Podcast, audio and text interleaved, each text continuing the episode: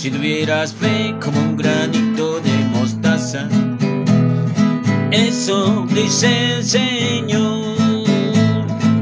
Si tuvieras fe como un granito de mostaza, eso dice el Señor. Tú le dirías a las montañas, muévanse, muévanse,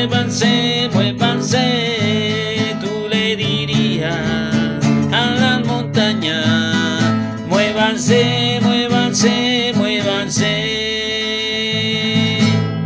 Y las montañas se moverán, se moverán se moverán y las montañas se moverán, se moverán, se moverán. Si hubieras fe como un granito de mostaza, eso dice el Señor.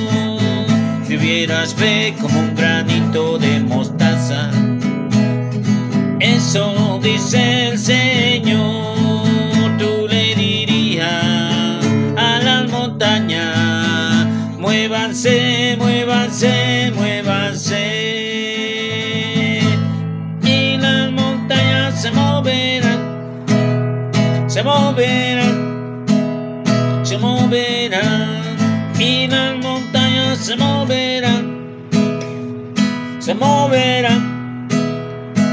Se moverán. ¿Quién dice gloria a Dios? Gloria a Dios. Hermanos en Cristo, muy buenas noches tengan todos ustedes. Estamos aquí para meditar el Evangelio del día martes de la decimoséptima semana del tiempo ordinario. El color es verde y festejamos, más bien es para el día martes, perdón, perdón, es para el día lunes de la decimoséptima semana del tiempo ordinario. Festejamos a los santos Joaquín y Ana y es color blanco el mantel de, del altar. Para meditar la palabra del Señor, guardamos unos segundos de silencio para pedir perdón por nuestros pecados.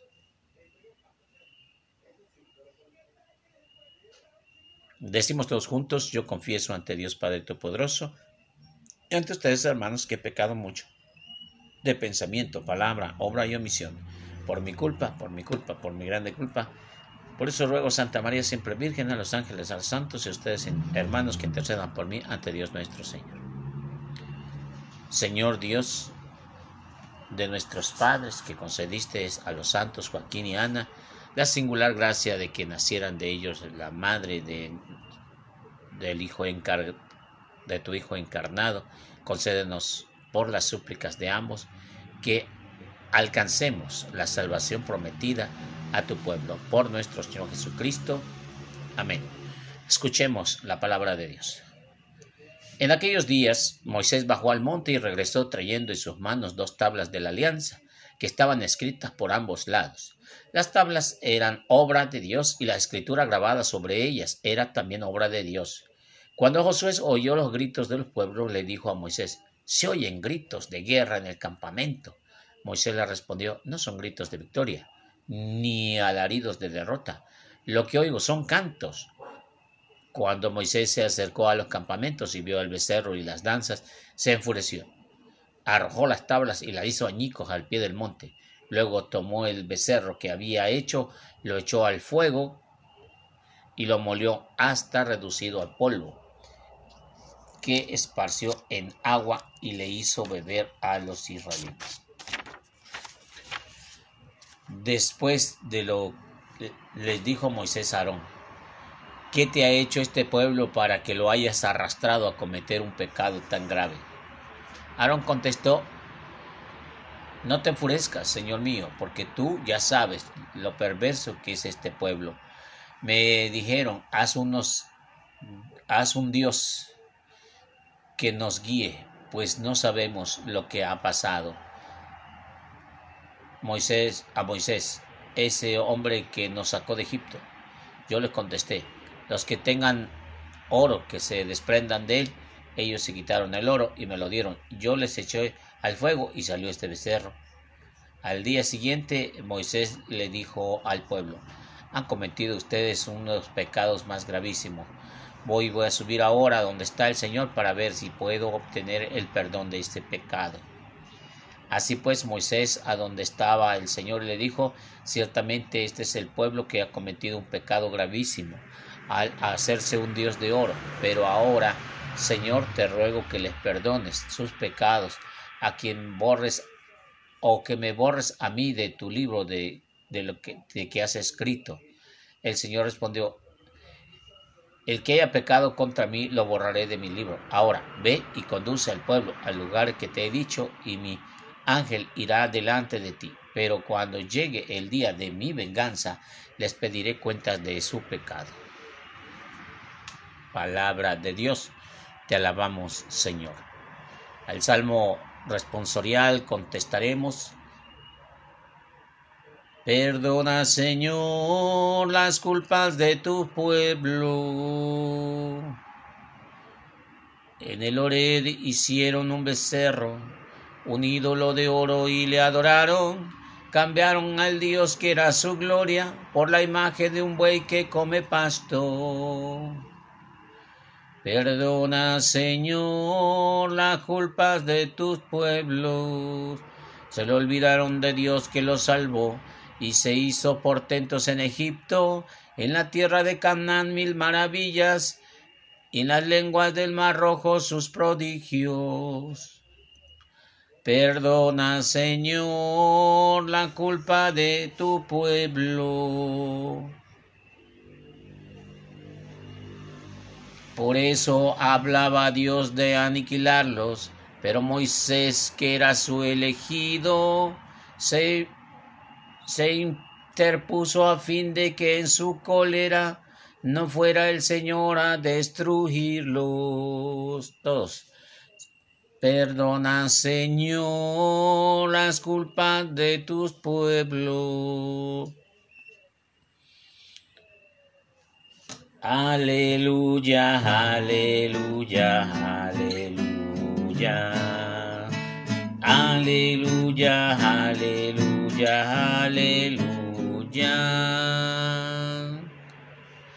Por su propia voluntad el Padre nos engendró mediante la palabra de la verdad para que fuéramos en cierto modo primicias de sus criaturas.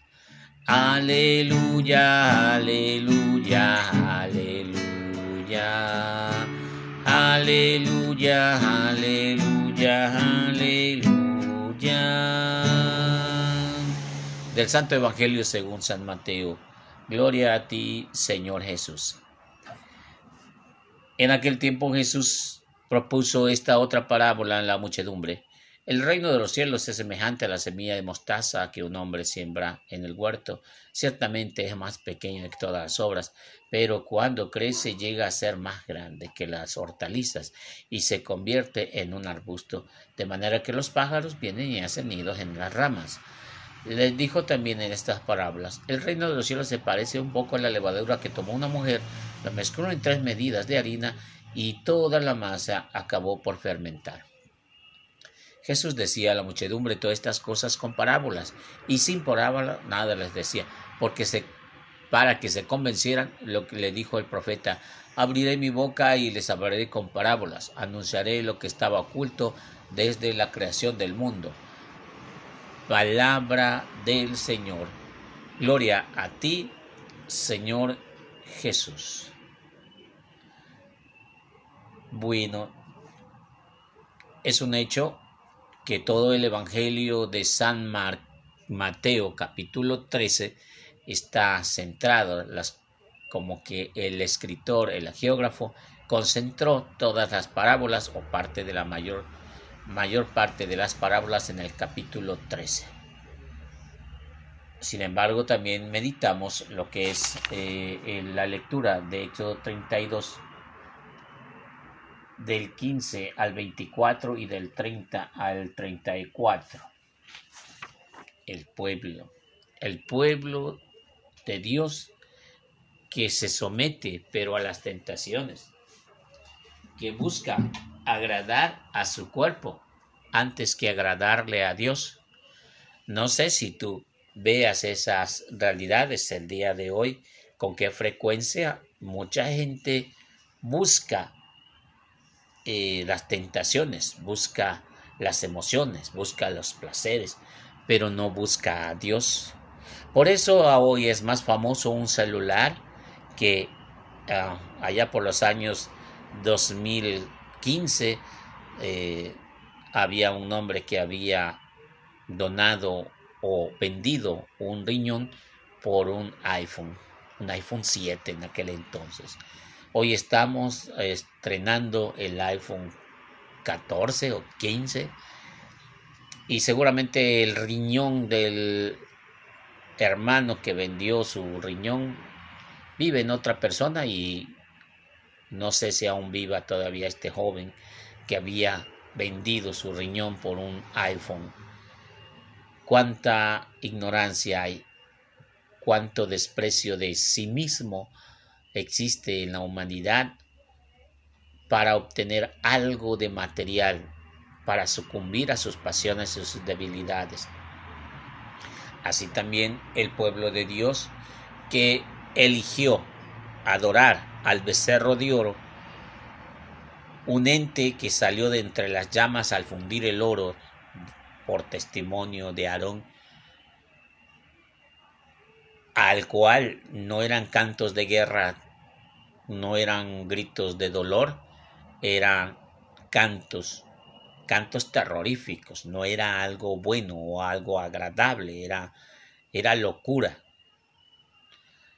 Por eso se escuchaba a los lejos los alaridos entre gozo, placer, llanto, tristeza, locura, drogas, alcohol, prostitución, lesbianismo. No sé si te suenen esas palabras, pero es lo mismo que estaba ocurriendo. Si bien Dios Todopoderoso no ha permitido eh, el alcoholismo, ni ha permitido ninguna de las otras aberraciones. Quien sigue al Señor se tiene que limitar de esas cosas y es ahí donde nadie le gusta. Si bien estaba Jesús, estaba la presencia de un Dios que había se había manifestado en una zarza ardiente y había anunciado a un líder que es Moisés. Ese mismo Dios había construido el autor de las tablas, pero también de lo que estaba escrito en las tablas. Había sido despreciado por un becerro de oro. Las, eh, las escenas diabólicas, pornográficas, se puede entender que existía en ese grito de júbilo. Personas drogadas y alcoholizadas que, aunque habían sido salvadas por Dios, de las garras del de los egipcios. Para darles un pueblo en libertad, ellos seguían adorando a sus placeres ese becerro de oro que era representación de los egipcios, el dios de la fertilidad o la forma de representar a la fertilidad. Es lo que pasaba. El reino de Dios es algo totalmente diferente hay como dos versiones o dos caminos a seguir. El Salmo 105 está el perdón de Dios. Perdona, Señor, las culpas de tu pueblo. Así es el cántico de Moisés. Y por eso dice, si vas a eliminar a tu pueblo, pues elimíname a mí también. Dios no dice que va a perdonar al pueblo, escucha bien lo que él dice. El que haya pecado contra mí, lo borraré de mi libro. Ahora ve y conduce al pueblo a llegar lo que te he dicho. Ni el ángel irá delante de ti, pero cuando llegue el día, ni mi venganza les pediré cuentas de su pecado. Llegará mi venganza y les pediré cuentas de su pecado. O sea, se van a sucumbir solamente los culpables. Los demás, los demás quedan de momento libres y tarde o temprano van a pagar las consecuencias. Aquí también en este mundo tal parece que no existe Dios, tal parece que no se ve, hay cada quien quiere hacer su vida un papalote y Dios les permite todo. ¿Cómo es posible que viva mejor una persona que hace el mal que una persona que viva que hace el bien? Ya Jesús dice que el reino de los cielos se parece a esa puerta angosta, porque la puerta ancha es te lleva a la perdición. Pero nosotros no lo entendemos. Queremos seguir al Señor y queremos seguir gozando de placeres. Eso no es posible. Son dos caminos diferentes. Por eso el reino de los cielos, el reino de los cielos quiere decir aquel que siga a Cristo, aquel que cree en Cristo. El reino de los cielos no es que esté en el cielo, sino que también Cristo lo instauró en la tierra. El reino de los cielos que está en la tierra. Eso es lo que se refiere el Evangelio, el reino de los cielos.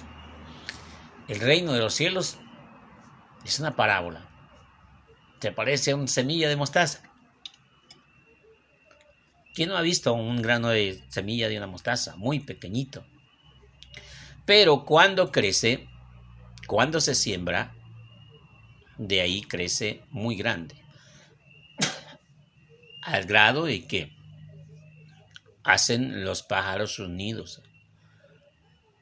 Increíble, pero hay árboles grandes que nacen de una insignificante eh, granito de mostaza. Así el Señor nos invita a meditar su palabra, a extenderla, como crece una, una planta, una, un, granito de mostaza. No, no, que germina nada más y, y da frutitos chiquitos, no, crece grandísimo.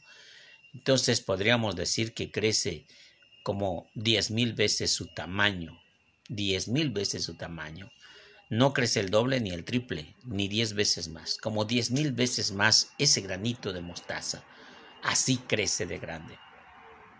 Así también el reino de los cielos va a crecer cuando alguien predique y anuncie la palabra de Dios. Cuando nosotros empecemos a trabajar para el reino de los cielos. Y también dice que se parece a el reino de los cielos se parece a un poco de levadura que tomó una mujer y lo mezcló entre las medidas de harina y toda la masa acabó por fermentar. No sé si conozcas el fermento de de una eh, esa, esa, que le ponen al, al pan para que crezca, la levadura. No sé si tú la conozcas según tengo entendido, es una masa echada a perder. La levadura es masa echada a perder, a agriar. Esa es la levadura. Pero eso agrio de la levadura, eso agrio, esa acidez hace que se esponje el pan y entonces tenemos un pan con levadura. Y si era una bolita chiquita, ahora es una bolota grandota. El Señor busca de nosotros las cosas negativas, ¿Acaso alguien que tiene vicios, aquello que es asquerosamente puerco, puede dar testimonio? Sí, si se arrepiente, si se convierte, puede ser el más grande de los testimonios. Pero si no se arrepiente, pero si no cambia, se va a seguir podrido. Pero si se arrepiente y se acerca a Cristo, entonces acrecentará al reino de los cielos el poder de Dios queda manifestado en ese momento. También lo podemos interpretar de esta manera. Mañana que estaremos celebrando 26 de julio, día de San Joaquín y Santa Ana, cómo es que Dios toma, toma a estas personas que ni siquiera aparecen en la Biblia actual que nosotros conocemos, hemos eh, sido testigos de ello, de su nombre, aparecen en el eh, libro apócrifo de, o el Evangelio apócrifo de, de Santiago, precisamente, el protoevangelio le llaman, porque de ahí se toman muchas cosas de la que conocemos como Biblia. Pero esa información se, no permanece en la Biblia actual porque nuestros padres los que Dios inspiró para que se recopilaran los libros de la Biblia que hoy conocemos, no quiso Dios que permanecieran esas, esas, esos libros. Si bien nos los conserva la iglesia es para meditar un poquito. Y vemos que eh, San Joaquín y Santa Ana, ellas eran unos viejecitos que no tenían esperanza de tener una descendencia. Sin embargo, al igual que Abraham y Sara, al igual que Zacarías y que Isabel, padres de Juan el Bautista, Dios toma a Joaquín y Ana, San Joaquín y Santa Ana, para que sea madre de nuestra madre y padre de nuestra Virgen María Santísima. En un diálogo con los hermanos no católicos, uno de ellos dijo, ¿a qué te sabe saber que la Virgen que tú te llamas Virgen no es de la descendencia de David? Eh, mira, esta respuesta está sencilla. De la descendencia de David vienen los papás de la Virgen María. Ahora bien, al momento de que se casan, así como dice el libro de Génesis, capítulo 3, verso 27, ya no son dos, son una sola carne cuando o la mujer se adhiere a su esposo o se casa con su esposo, ya pertenecen a la familia. Entonces doblemente, doblemente María viene de directamente del rey David, de la descendencia de reyes. Por eso viene Jesús de la sangre de reyes. Así es que por donde quiera que le busquen los hermanos, San Joaquín y Santa Ana son también oh, instrumentos tomados de parte de Dios para que se cumpliera todo lo que dicen las sagradas escrituras. Aquí un consejo, no dejes de sembrar con esperanza de trabajar con entusiasmo, de mejorar o cambiar lo que se puede hacer. De esa forma también anticipamos y damos oportunidad para que el mundo, la sociedad y la familia crezca y haya personas que se cultiven y beban en el amor, en la justicia, en la bondad y como signos del reino. Oramos. Oremos. Dios nuestro, que quisiste que tu Hijo unigénito naciera del linaje de los hombres, para que los hombres, por admirable misterio, renacieran de ti, te rogamos que, por la bondad, santifiques en el espíritu de la adopción a quienes alimentaste con el pan de los hijos. Por nuestro Señor Jesucristo. Amén. A Jesús por María. Ave María.